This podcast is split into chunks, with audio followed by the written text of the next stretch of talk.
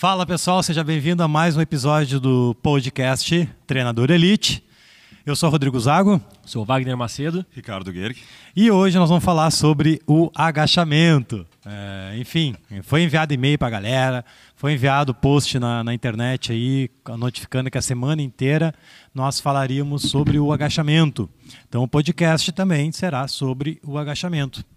E o assunto é mitos e verdades sobre agachamento, mas na verdade pode falar tudo aí sobre agachamento, não só mitos e verdades. Eu fiz um stories, teve algumas perguntas que o pessoal enviaram lá. O pessoal que está ao vivo aí, tanto no Instagram, no YouTube, se quiserem mandar perguntas ao longo do podcast, fica à vontade, a pergunta é sobre agachamento, tá? A gente vai dar prioridade sobre o agachamento primeiro.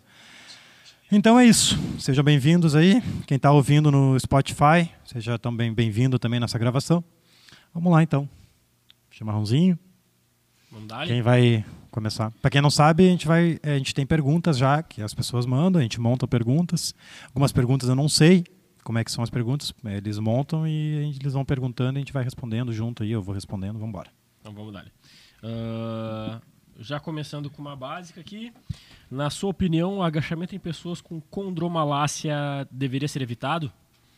Uh, não, a condromalácia ela precisa fazer o agachamento, né, para fortalecer. Mas claro, respeitando o ângulo que a pessoa consiga fazer a condromalácia. Tem que ver qual nível que se encontra essa condromalácia. A condromalácia a gente pega vários alunos com condromalácia. Tem pessoas que conseguem agachar até 45, outras pessoas conseguem agachar um pouco mais. Mas já foi dito várias vezes aqui nos outros episódios que, pod, que podcast, que o condromalácia ele pode fazer sim agachamento, respeitando o ângulo. Claro, fortalecendo a posterior, fortalecendo o glúteo, uh, respeitando o ângulo da, que a aluna consegue fazer. A gente tem vários casos de sucesso onde nós respeitamos né, a, a angulação que a aluna consegue fazer. E hoje, praticamente todas as alunas que, que passam pelo processo de, de adaptação, reforço, estabilidade do joelho, já estão fazendo até é, saltos pilométricos aí nas caixas, que são os box jump, né? E sem dor e sem problema algum. Então, sim, a pessoa precisa agachar mesmo com dromalácia, respeitando o ângulo. E engatando uma na, uma na outra aí, já que tu, tu citou o ângulo. Sim? Hã? Posso, posso ficar pertinho? Sim? Pode, pode, pode. Chega mais aqui. Uh, já que tu citou no ângulo ali. Abraçado. Uh, uh, tu acha que que a pessoa com condromalácia ela precisa ser limitado o agachamento dela ou ela pode fazer o agachamento completo? Depende da dor, né? Mas tem condromalácia tem que respeitar o ângulo, né? Se, por exemplo, a Bruna, tá? Uhum. Ela falou que pode citar o nome dela. Uh, eu me lembro na época ela, ela entrou aqui, ela não conseguia passar dos 90, mas de jeito nenhum. De jeito nenhum, até, até antes dos 90. Ela sentia muita dor e reclamava de dor, fazia físio. Então a gente começou a respeitar esse ângulo dela fortalecendo as coisas que elas poderiam que ela podia fazer, que é as outras predominâncias, quadril, né, estabilidade, muita estabilidade do joelho, e fortalecendo o agachamento até o ângulo que ela conseguia fazer. Aos poucos ia, ia aumentando, conforme o ganho de força do quadríceps, ganho de força do, da posterior do glúteo, estabilidade firme, a gente ia aumentando esse ângulo. Mas, tipo, já teve casos que consegui passar, mesmo contra a malácia. Até hoje, todos os casos que eu, que eu, que eu presenciei, eu, mesmo tentando, a pessoa não consegue. É muita dor. Eu tenho uma, uma, uma conhecida minha, uma colega, que. Só que no caso dela, ela ter condromalácia foi uma surpresa até para ela. Porque ela, hum. tem, ela tem uma mobilidade muito boa. É, o meu aluno, aquele que treina aqui, sabe? Que, que uhum. até fazem pique não vem, ele, ele tem condromalácia. Ele faz agachamento agora que eu, agora que tu não me lembrou. Pois é. E, tipo, todos os, todos os agachamentos que ela faz, uh, o overhead, frontal, back, tudo ela, ela praticamente senta no calcanhar. Ela consegue fazer ele, ele, ele completão, porque ela tem uma mobilidade muito boa. E aí, na Mas na... ela é forte, ela é ativa. É ativa. É, ativa. É, não é forte. Isso... Ela é a, a, de, de, de, peso, mesmo de carga, ela é. Eu acho que isso influ... treino, acho que influencia muito fraca. isso. Um aluno que está nos procurando sedentário, sobrepeso, está tá, tá, com sobrepeso, a articulação está tá sendo limitada, tá sendo sobrecarregado pelo fato do, de estar sobre o peso. A fraqueza muscular isso influencia muito. Um pouco uma pessoa que já tem costume de treinar, Sim. aí com, provavelmente ela consiga ter um ângulo maior, com é. certeza. E mesmo com a, com a condromalácia, ela consegue, ela, ela, ela, tipo, ela sente dor nos 90, na, naqueles, naquela, naquele período de angulação entre 90 graus, um pouquinho acima, um pouquinho abaixo.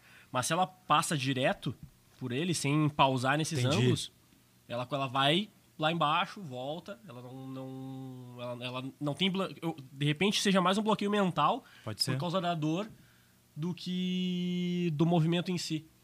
Então ela não, ela como ela já treinava, ela não tem esse bloqueio. Então ela sabe que se ela tiver que fazer um agachamento que pare nos 90, ela vai sentir dor. Pare! Então ela, Agora! Vai, eu tive que ir, não, não aguentei, cara, não aguentei, cara. então ela vai até o até embaixo e sobe tudo normal. É, eu acho que isso é uma questão bem individual. Também. Tanto a pessoa tem sempre pessoas que não diferencia sentir uma, uma dor ou leve, ou uma dor leve, entendeu? Uhum. Uma dor muscular tem alunos que se bloqueiam e não querem treinar a semana inteira, mas tem pessoas Sim. que gostam de dor muscular. Tem a questão também, não sei se tem a pergunta, tipo a base no agachamento. Não existe uma base correta de agachamento padrão mundial. Existe a base de acordo com o teu corpo, com o tamanho da tua perna, com a mobilidade do quadril, se tu precisa afastar um pouco mais para fazer um agachamento profundo. Então, acredito que isso é bem uma questão individual. E, e analisar que grau é essa condromalácia, né? Sim, sim.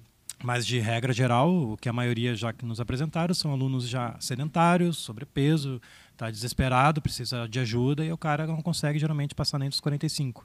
É, essa é o que mais vai acontecer no dia a dia de mais nós professores. É o mais assim, clássico. Sim. Ah, vamos para a segunda pergunta, então. Ô, Denis. Denis Roberto, seja bem-vindo aí. Ah, quando o médico fala para o paciente parar de fazer o agachamento, você acha essa orientação correta? Oi, desculpa.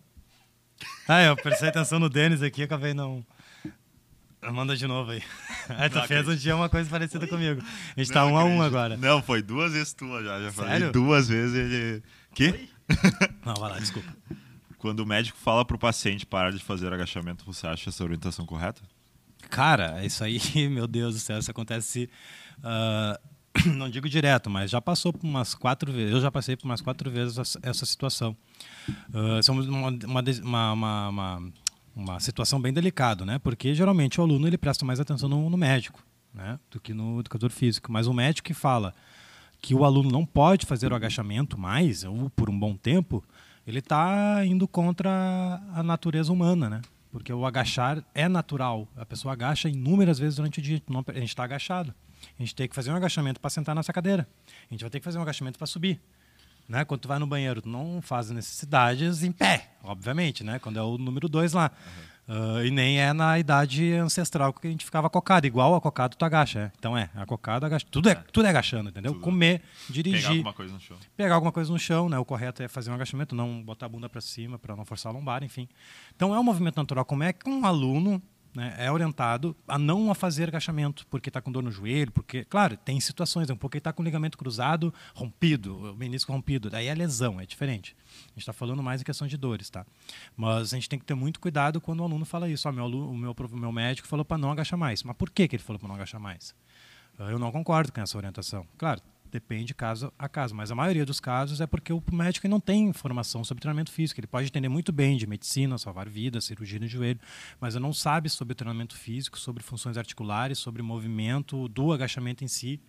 Né? E não tem esse, esse entendimento, ele não tem, não aprendo, acredito, não, não tem uma cadeia de, de- Não, não tem. de movimento na, na faculdade dele, né? E acredito que é falta de, atualização do médico, como qualquer outro profissional. Profissionais precisam se manter atualizados, né? Até uma vez que eu tava com dores no joelho aqui, que eu tava. ah, não aqui, eu tava treinando numa outra academia. Ah, eu fui fazer uma ressonância magnética para ver se eu tinha algum problema, né? Daí o médico disse: "Ah, cara, tipo, não tô conseguindo enxergar nada assim de, de lesão mesmo assim, mas acredito que deva só agachar até 90 graus". Ele largou essa informação. assim. O médico. É. De- é. Devo agachar só até 90 É, até graus. Passar de 90, 90 não passa. Hoje, que- hoje em dia, acho que que, vai a, maioria, a maioria dos professores sabem que o agachamento até 90 é o, é o ângulo que mais gera pressão no joelho. Né? Sim. Então é nesse ângulo que eu não ia orientar ele, na verdade. Sim. Eu tentar buscar o, movimento mais natural, que é o agachamento lá embaixo, né? Mas Então- se não consegue, aí trabalha mobilidade, trabalha estabilidade, enfim. Né? Daí a pessoa já toma isso como uma verdade, né? Uma pessoa leiga, né? E a palavra do doutor contra o É, educador Geralmente físico, né, na sociedade é o, o médico tende a ter mais. É. mais A soberania sobre o, a- de- a soberania sobre a informação da saúde é o médico. É. Aí se o médico falou. E teve até um um podcast que a gente, doutor que a gente falou, falou algo tá parecido que a gente citou o Vitor, que eu tinha comentado sobre o, o problema que, que algumas informações que o médico passa pode causar psicologicamente no aluno. Que até eu expliquei sobre o nocebo, que daí o, Tá. o médico fala que ele não pode fazer, o aluno cria, pega aquilo ali para ele como uma verdade absoluta, porque afinal é um médico, né? Sim. Tá falando isso. E mesmo que ele não tenha problema nenhum para fazer o movimento, ele não vai fazer porque o médico falou para ele não fazer e ele acha que se ele fizer, ele vai sentir dor, ele vai se machucar. Entendi. Mesmo ele tendo total capacidade física para fazer o movimento. Aquilo ali cria um bloqueio psicológico que ele vai levar pro resto da vida, praticamente. É. Não, agachamento é movimento é mais natural. É o assunto que está sendo abordado na semana aí. A gente está gravando vários vídeos falando sobre isso. Então, cara, é, o agachamento ele precisa ser uma é, é feito da maneira correta, entendeu? Não sei se tem pergunta aí de como fazer agachamento. Acho que não, né? É, acho que não. De como não, só como melhora de postura. Muitas pessoas fazem agachamento de forma errada, inclusive profissionais aplicando de forma errada. Sim. Isso eu vejo nas academias que eu ainda dou aula. Eu vejo alunos fazendo com pé, joelho reto, pés mais fechados. Não tem como fazer um agachamento profundo com os pés fechados. Tu vai arredondar as costas, porque não tem espaço para o quadril ali. Então, o movimento correto, que a gente pode talvez definir aqui juntos, teoricamente falando, é a base um pouco afastada, o pé por fora do quadril, né, uns mais, outros menos. O pé levemente rotado para fora, para quem está ouvindo aí. E o agachamento ele é predominante de joelho, não quadril. Então o tronco ele precisa estar quanto mais vertical, melhor. Né? Então o objetivo do agachamento é deixar o tronco mais reto possível, não inclinar ele propositalmente. O mesmo serve para o joelho. Tem muitas pessoas que têm o mito, né, que é o assunto do, do, do podcast, a gente pode falar um dos principais mitos, que é o joelho passar a ponta do pé. Provavelmente deve ter uma pergunta assim, alguém mandou já. Uhum. É, já vamos falar do joelho passar a ponta do pé. Cara, galera, isso é mito, graças a Deus isso aí está passando. né? Muita gente já está entendendo por que, que o joelho pode passar a ponta do pé. Por ser um movimento natural e, e em busca do agachamento profundo, se o joelho, porventura, passar a ponta do pé, não tem problema. Faltou espaço ali, a perna é comprida, enfim, passou o joelho da ponta do pé. Agora, não pode é começar o agachamento desde o início projetando o joelho à frente e o quadril praticamente reto. Né? Onde tem uma analogia bem legal que a gente pega do FEACIC lá, que é uma, são duas cordas, como se fosse uma corda amarrada nos joelhos uma corda amarrada no quadril.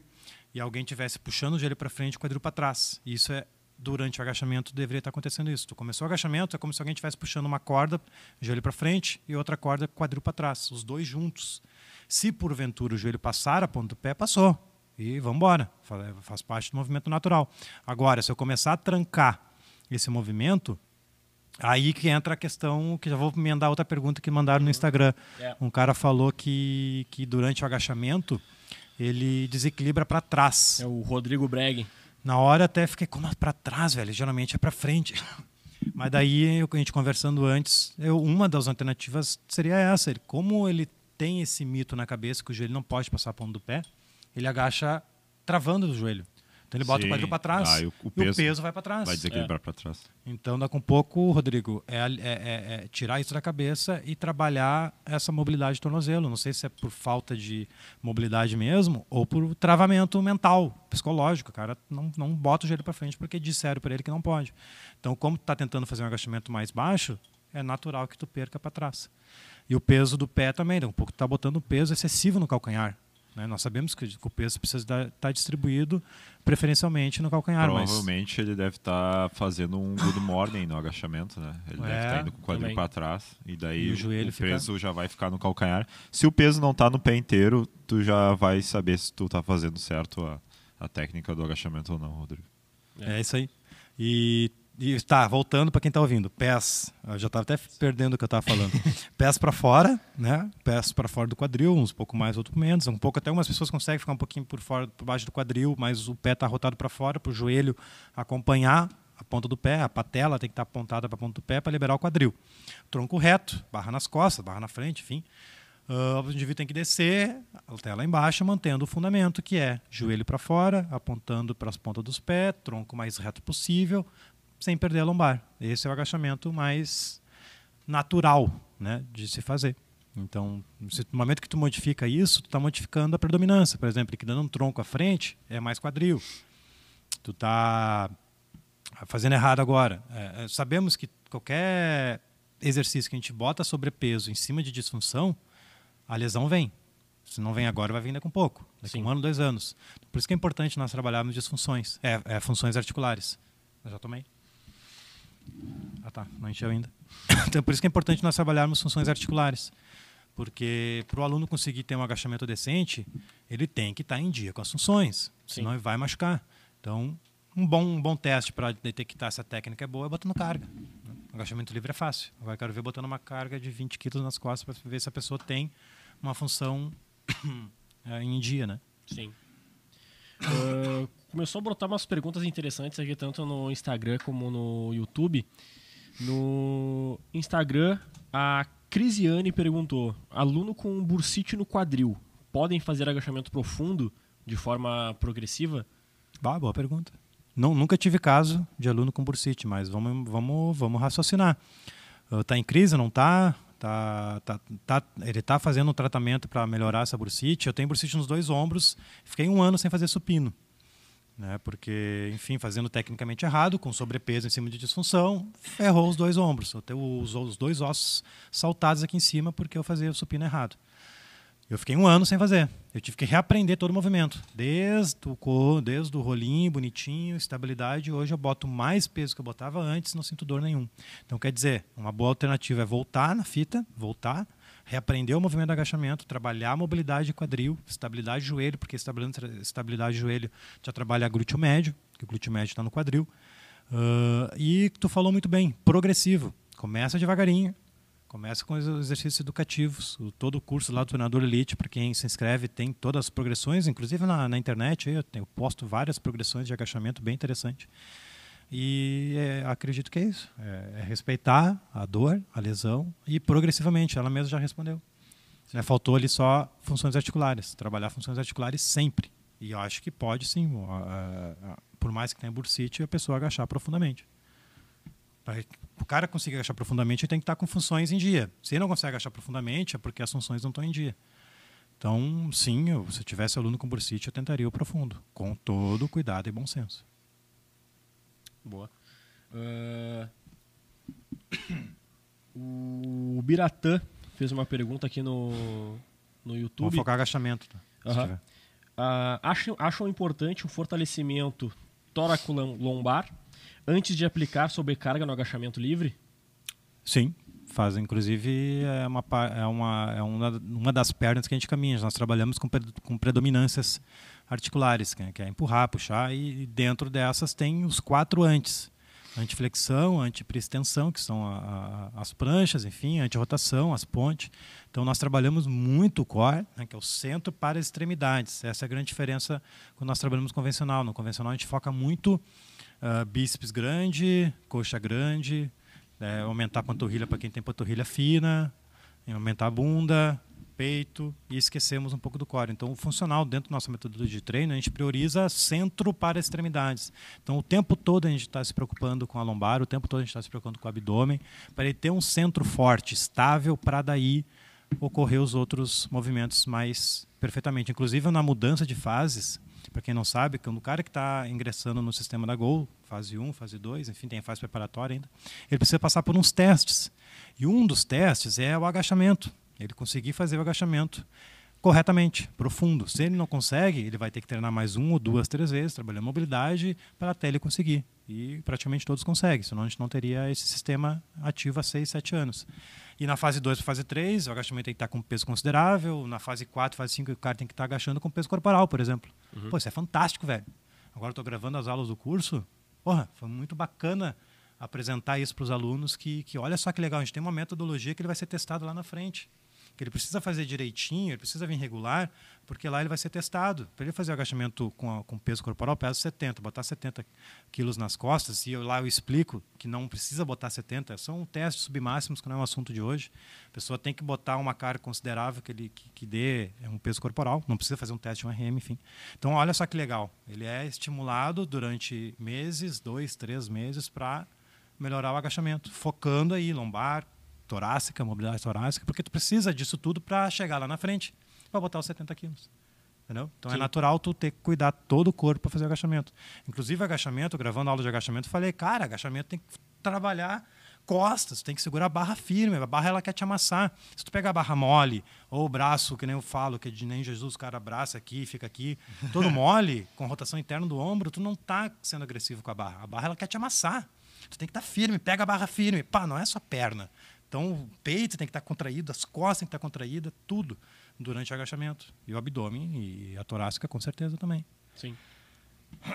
É isso. Uh, tem uma pergunta do Robson Souza aqui. Qual a importância do arco plantar no agachamento? Oh, tudo. O arco plantar é a base, né? Onde começa tudo. Boa pergunta. Qual é o nome? Robson. Robson. Boa pergunta, Robson. Uh, inclusive, inclusive, já fiz vários cursos que eles orientam fazer o treino de perna sempre de pé descalço. Porque com o pé descalço tu consegue ativar muito o arco plantar. Dentro do aquecimento a gente tem vários trabalhos de arco plantar que é feito de pé descalço. Mas, devido à rotina, enfim, compartilhamento de, de, de, mesmo espaço onde pessoas usam tênis e pé descalço, a gente optou a, a, deixar com tênis. Inclusive, na rotina de vocês, academias convencionais geralmente não, não aceitam pé descalço.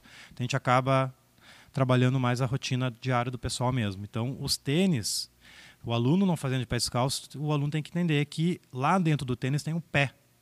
E esse pé, ele precisa trabalhar o arco, tá? Então, ele tem que entender que o arco, fazendo o arco do pé durante o agachamento vai auxiliar muito.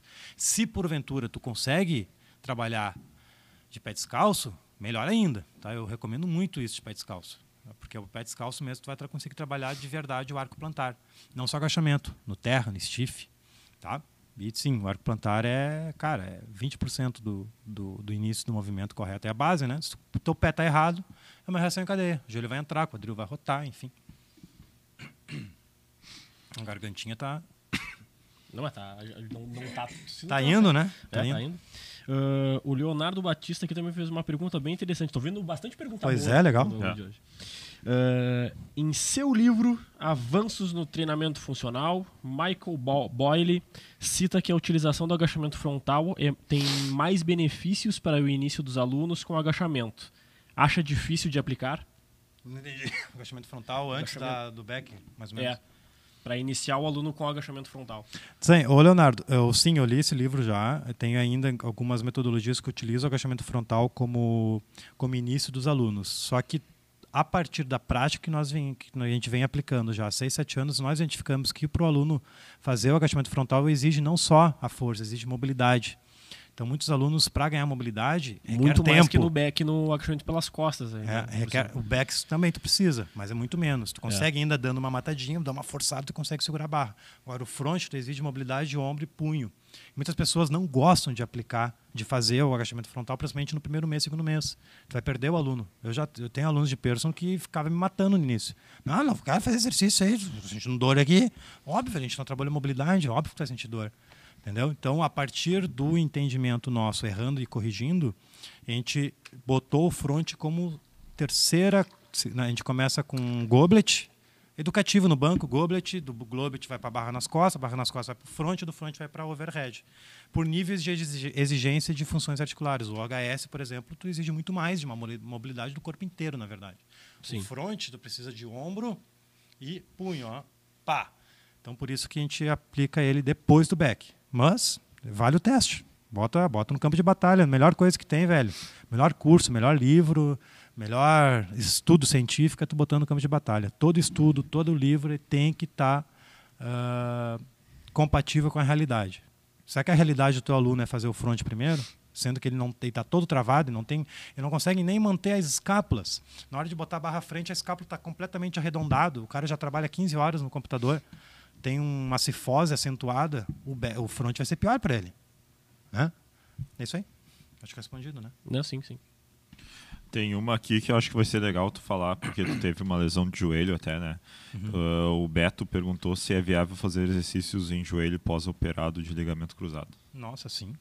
Uh, depende, né? O cara fez físio direitinho. Eu fiz ligamento cruzado dois anos atrás, fiz oito meses de fisioterapia. E desde o primeiro mês eu agachei na físio. O que eu mais fiz foi agachamento. Claro, dentro do meu limite e isso ia aumentando o ângulo. Rafael Candei, inclusive meu meu físico, deve estar assistindo. Às vezes ele assiste, às vezes não. Mas é comecei até 45 graus e foi aumentando, foi aumentando. Acho que 90 graus foi a partir do terceiro mês, se eu não me engano. Mas sim, agachamento sempre. É um movimento natural, ele tem que estar conseguindo agachar. Mas Antes da físio, né, cara? Tem que estar na físio primeiro. Se tu pegou um aluno que está com recém cirurgia do ligamento cruzado, manda ele correndo pro, pro físio. O ligamento cruzado anterior, né? O posterior ele é mais tranquilo.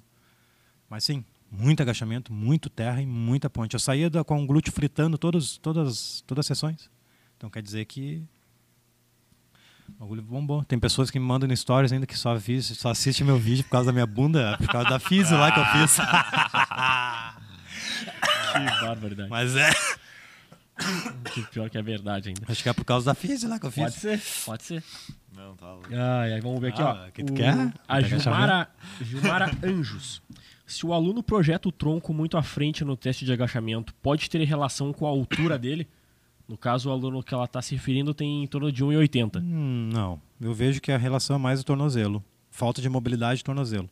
Se ele está inclinando o tronco é porque está faltando espaço lá na primeira articulação móvel, que é o tornozelo. Então, um bom teste é ver se ele consegue ter essa angulação do cotovelo, do, do, do tornozelo à frente. Um bom teste que é o tornozelo parede. A gente bota o, joelho, o aluno na frente, de frente para a parede, afasta um pouco o pé ali, uns 10 centímetros, e tenta encostar o joelho na ponta do a- o joelho na parede, sem levantar o calcanhar. Se ele encostou, beleza. Então a mobilidade do tornozelo está em dia.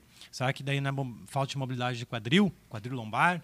Então vai subindo e vai identificando isso. Não, pela altura, acho que não, né? Tu Não, mete eu tenho 1,84. Não, é, não, não. Não. Isso eu nunca vi relação de altura para isso. De repente, até um pouco de falta de estabilidade. Também. E daí, por ele não. Por o, pelo corpo dele não se sentir seguro para descer, ele limita ah, o tanto que ele consegue agachar. E por ele tentar ir mais para baixo, ele acaba jogando o tronco para frente. dela? É Gilmara. Foi postado hoje, Gilmara, lá no Instagram, aqui no YouTube e, e também no, no Face, o primeiro da, da série que vai ter essa semana, melhorando o agachamento. O primeiro exercício lá que tu bota uma borracha no quadril, segura a borracha, eu tenho certeza absoluta que teu aluno vai agachar até lá embaixo com aquela estratégia. Então vai, corre lá e depois do podcast aí assiste o, o vídeo lá. Ah, tem uma aqui que era do Instagram da Larissa. Ah, fronte ativa mais o quadríceps? Sim, Ah, pergunta. Então é isso Sim. aí. tá certo. Não, mas é isso aí. Isso aí é barra pela frente vai forçar mais Fechou. o quadríceps. É nóis, tamo junto. A gente vê Vamos quando, lá. é, quando bota um front no, no, no odd. Tá, aqui ó. O, o Biratã mandou mais uma aqui Biratã bem, conheço. bem interessante. Ah, ele diz que no trabalho de arco plantar que ele faz com o cliente dele, ele percebeu uma diferença do, do- de, de pisada até no tornozelo do, do cliente dele, em quando ele faz com os pés descalços, o trabalho de arco plantar, e quando ele faz de tênis. Tá? Entendeu? Pegou? Entendi. Tá? Fechou? Mas qual é o melhor? Ah, e aí ele, ele faz a pergunta: se faz necessário nas correções desse cliente que ele vai de, que ele faça de calçado ou sem calçado, ou se isso não importa. Mas ele tá melhor no calçado, sem calçado? Sem calçado. Ele vê, ele nota que sem calçado fica melhor. Sim, foi o que eu falei antes. Não sei se ele chegou a assistir, provavelmente ele deve ter respondido. O fato dele estar de pé descalço, volto assim. O fato de ele estar de pé descalço, ele consegue identificar que existe um pé. Entendeu? Com tênis, ele está vendo tênis, o pé está morto lá dentro, entre aspas. O fato dele estar com o pé, ele precisa fazer uma garra no agachamento, porque o, o, o, o, o tênis, que o trabalho do tênis é de estabilidade, não sei se quem é o chimarrão, o espaço que o pé está ocupando dentro do tênis, o tênis acaba fazendo essa base para fazer o agachamento. Sem o tênis, é os dedos que tem que fazer. Entendeu? Conseguiu entender Sim, essa sim, sim. analogia? Então eu pedi pro cara fazer uma analogia assim, o Fiacic lá. Ah, os dedos ele vai fazer o trabalho que o tênis está fazendo, que geralmente faz. Então é natural que de pé descalço ele consiga fazer um agachamento mais correto. Claro, vai, vai, vai diminuir um pouco a carga, enfim, mas é natural. Mas o agachamento ele vai, vai para fins de arco plantar, ele é muito melhor. Mas nem sempre na nossa prática, eu não, alu eu não aplico nos meus alunos eh, agachamento com, com pé descalço. Porque lá na academia lá eles não aceitam. Mas no aquecimento sim, no tatame lá bonitinho. Sim. Não tem no grupo lá? Tem, tem, tem aqui, nossa. Todo mundo deve fazer agachamento até o chão. Não sei se já. Sim. Tamo aí, falou. Não, não, sim, na- claro, mas não todo mundo consegue, né? Sim. Mas sim, o agachamento profundo é natural, tu vê pelas crianças. Sim. Quando as crianças brincam ali, a partir de um ano e meio, dois, três, quatro, sei lá, até cinco, acho. Elas sacocam, elas ficam. É um, é um movimento natural das crianças. uh, ancestrais, nosso povo ancestrais lá, época das cavernas, eles caçavam e, e, comiam, limpavam roupa, tudo acocado. É o movimento natural do, do ser humano, inclusive. Uh, vou falar uma besteira, mas vou ter que falar. Para fazer a necessidade número dois, estudos já mostraram, não precisa nem de estudo. A, a, o intestino ele fica muito mais apto a fazer o número dois acocado. A posição do vaso sanitário não é correta para nós. É justamente 90 graus. Então, olha só, se Deus criou o intestino, onde a cocada a gente consegue fazer o número 2 correto, mas é, velho. Então é natural, não entendeu? Dá, dá. É um movimento natural, ah, velho. É. Mas é, é uma coisa que, que tem que estar tá em estudo isso aí, velho. Tem que estar tá na faculdade isso aí. A aula de como defecar número 2. Cinesiologia. É, então, o, claro, mas daí nem todo mundo estará apto. Nem todo mundo estará apto a fazer o agachamento profundo. Por quê? porque o cara, ao longo dos anos, ele vai se travando. Fica 30 horas na frente do celular, fica 55 horas na frente do computador trabalhando por semana. E, enfim, é natural que ele vai atrofiando e cada vez mais, sabe, a gente brinca menos com as crianças, a gente está menos ativo na rua. 95% da população brasileira não pratica atividade física regular. Né? Então, é natural que o corpo humano ela vai perdendo funções. Então, daí, se a pessoa não faz o agachamento profundo, a gente precisa aplicar um teste, detectar por quê e partir para cima para fazer ele conseguir agachamento profundo, que é um dos mitos, né? Sim. As pessoas não agacham profundamente porque vai estourar o joelho. Isso é um outro mito também que, que, que, que é importante comentar que é mito, não é Sim. verdade não. Eu já vou puxar uma outra pergunta minha, então, para a gente fazer um bate-papo aqui sobre o tipo de agachamento, né? Uh, cada pessoa tem uma individualidade biológica. E daí vai ter alguma, alguma técnica um pouco diferente uma da outra, né? Eu já vou dar uma, duas ideias para vocês daí falarem Sim. outras que vocês têm na cabeça de vocês. Uma pessoa mais baixa geralmente tem uma base mais fechada. Sim, uma pessoa bem mais alta tem uma base mais aberta, geralmente de agachamento, né? Isso. Então, quais são as outras individualidades que vocês têm na cabeça, assim? tipos de base? Acho que é mais a base que influencia. Para tu ver, de to... aquela hora que eu estava narrando em Tronco fechados, também eu, eu dei mais variação na abertura da perna. O resto eu não mexi muito. Talvez o pé. Tem gente que não conseguiu. Aconteceu com o meu caso no de personal. O cara que tem dificuldade em botar o joelho para fora durante o agachamento, quando o pé está para fora, quando eu mudei a postura do pé, deixei o pé um pouquinho mais reto, um pouco, levemente para fora, ele conseguiu ter a sensação de que o joelho tem que ir para fora. Tipo, um pé quase reto, o joelho para fora. Sabe? Tem alguns uhum. atletas de LPO que tem uma base assim. Um pé mais reto, afastado, um pé um pouquinho mais reto para botar o joelho para fora. Mas é só isso. Mas o mais destacado no dia a dia é essa aí. É a base que, que tem alunos que precisa fazer uma base mais aberta, base mais fechada. Inclusive no terra. Tem, tem gente que se adapta melhor no sumô. Por exemplo, também o agachamento de uma pessoa com pouca mobilidade de tornozelo, que ela mesmo trabalhando não consegue muito, como é que fica? Inclina o tronco. Inclina o tronco. É, é. Clássico. A pessoa está inclinando o tronco, uma da, um dos fatores que, que pode ser é o, é o tornozelo. E daí ela faz uma técnica diferente, é certo ela agachar daquela forma? Já que ela. Não, tô falando de uma pessoa Sim. que não vai conseguir eu ganhar muito um, mais. Eu botaria um taco nas, co não, nas costas. Botaria um taco na. na pá! botaria um taco no, no calcanhar para ajudar na aula, na aula do dia. Né? Eu não ia viciar o aluno a usar o taco, mas naquele dia vamos, vamos aplicar o taco, talvez no outro, no outro, três, quatro aulas. Mas avisando ele, velho, tu precisa trabalhar com mobilidade tornozelo, a gente vai fazer isso no aquecimento. Então o taco daqui a um pouco ia me ajudar naquela circunstância na hora. E, mas depois ia tirar, né? Eu não ia Sim. ficar viciado no taco um ano. No máximo um mês, dois meses, dependendo da situação. Eu acho que é isso. É, né? Não tem muito. A variação mais é a base. Né? Não tem. É a base.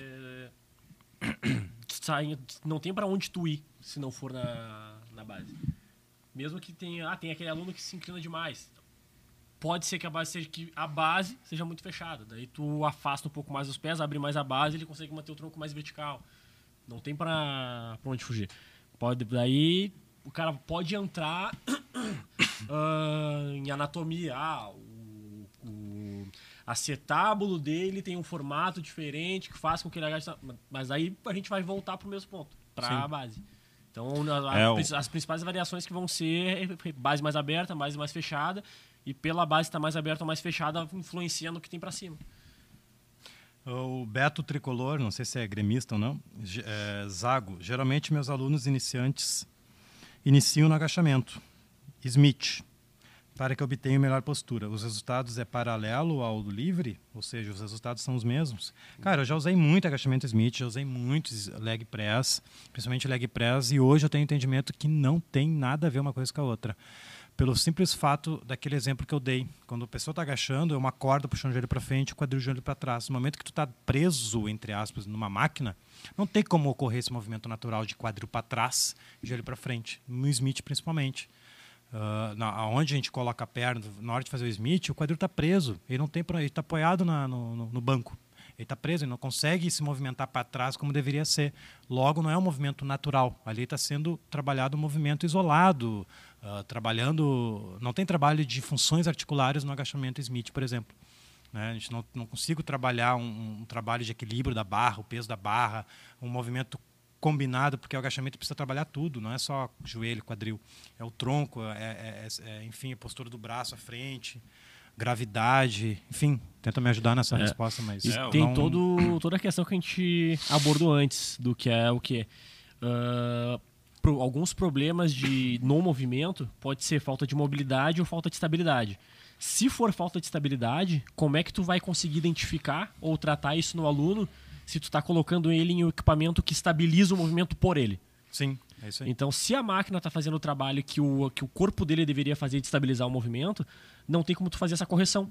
Porque, de repente, a princípio, tô, tô olhando de fora assim, pá, acho que o movimento dele está correto. Aí tu tira ele do Smith, coloca ele com a barra e o movimento se degringola. Não, não é e tu, o não mesmo. vai, tu não vai saber o porquê. É porque tu colocou ele na máquina, a máquina está fixa no chão, ela está estabilizando o movimento por ele, e aí ele consegue, não, não seria roubar, mas ele consegue mascarar esse problema de, esses problemas que ele tem de estabilidade uh, por causa da máquina. Uhum. E aí tu tira ele da máquina, não tem como ele se estabilizar e tudo se, e tudo se quebra. É. Então, eu acho que o mais, o mais indicado seria tu trabalhar, uh, de, de, repente, se tu for utilizar o Smith, não utilizar ele como um exercício padrão, entre aspas, tipo, ah, o exercício principal do teu treino vai ser o agachamento com o Smith. Não. Se tu vai utilizar ele com o teu aluno, utilize ele como um exercício secundário bota como exercício principal algo que vai fazer ele evoluir no, no agachamento sem o no agachamento livre para depois tu querer tu fazer uma, algum outro exercício acessório alguma outra coisa que daí tu possa pode incluir o Smith. Boa. A gente já está indo para a reta final tá? Uhum. vou pegar aqui uma pergunta que até combina com a tua. O que vocês me dizem sobre agachamento unipodal agachamento unilateral. Ele faz parte do nosso sistema, inclusive é uma das predominâncias, né? Então o aluno desde quando ele ingressa, ele, ele é estimulado a fazer agachamento unilateral. Inclusive ele auxilia no bilateral e bilateral auxilia no unilateral, então ele precisa estar junto, porque o, todo movimento unilateral ocorre mais recrutamento das fibras musculares, tu consegue te concentrar mais naquela naquele exercício unilateral. Inclusive tu consegue identificar que um lado é mais forte que o outro, um lado tem mais mobilidade, estabilidade que o outro. Então isso é importante nós trabalharmos o corpo lado direito e o corpo lado esquerdo. Isso em qualquer exercício, supino, press, agachamento, uh, avião, né, que é quadril unilateral, enfim. Então, sim, a gente precisa trabalhar o unipodal e não tem nenhum problema nisso. Inclusive, ele ajuda a melhorar os outros. Eu gosto de falar, quanto mais tu coloca peso no bilateral, no agachamento, mais fácil vai ser o unilateral, obviamente. Só que é importante tu trabalhar o unilateral desde o início para exatamente identificar o que é mais fraco, qual lado que está mais fraco, qual lado que está mais forte, tentar equilibrar isso aí trabalhando unilaterais. Sim. Vou fazer uma última pergunta aí, para já encaminhar a final e avisar como é que vai ser a semana que vem. Tenta escolher uma boa aí. Vamos ver. Já avisando, quando o pessoal vê, semana que vem vai ser o assunto do terra. Então, a semana inteira da semana que vem, o assunto vai ser levantamento terra, né? o deadlift, na linguagem do cross. Que também tem muitos mitos que, enfim, terra destrói lombar e tal. Até teve um podcast falando sobre isso. Então, já se prepara que semana que vem, tanto Insta, Face e YouTube, vamos ter conteúdos de terra. E o próximo podcast, da, não sei que dia vai ser ainda, porque eu vou estar em viagem, a gente vai, a gente vai ter que ver como é que vai acontecer isso. Talvez eu não esteja presente, talvez os guris vão, vão estar. Mas semana que vem vai ter um podcast falando sobre o Terra. Escolheu uma última pergunta? Tu achou aí uma? Eu tenho uma aqui do Robson de novo. Uh, tá bem participativo o Robson. Qual a relação da condromalácia patelar e, os e o músculo adutor fraco? Tem alguma relação? Isso que ele. Boa fiquei, pergunta. Eu fiquei, eu fiquei pensando também. É, é, é como a gente trabalha Pode- padrões, como a gente trabalha padrões de movimento, um sistema muito bem orquestrado, a gente prepara o aluno desde a base, o corpo todo ele vem tendo uma melhora, a gente acaba fortalecendo o doutor, glúteo, quadríceps, isquiotibiais, né? Porque a gente não trabalha o músculo isolado, né? Mas eu acho que tem a ver sim. Talvez o adutor fraco cause o valgo dinâmico, talvez. É, tem, tem a ver. Pode ser.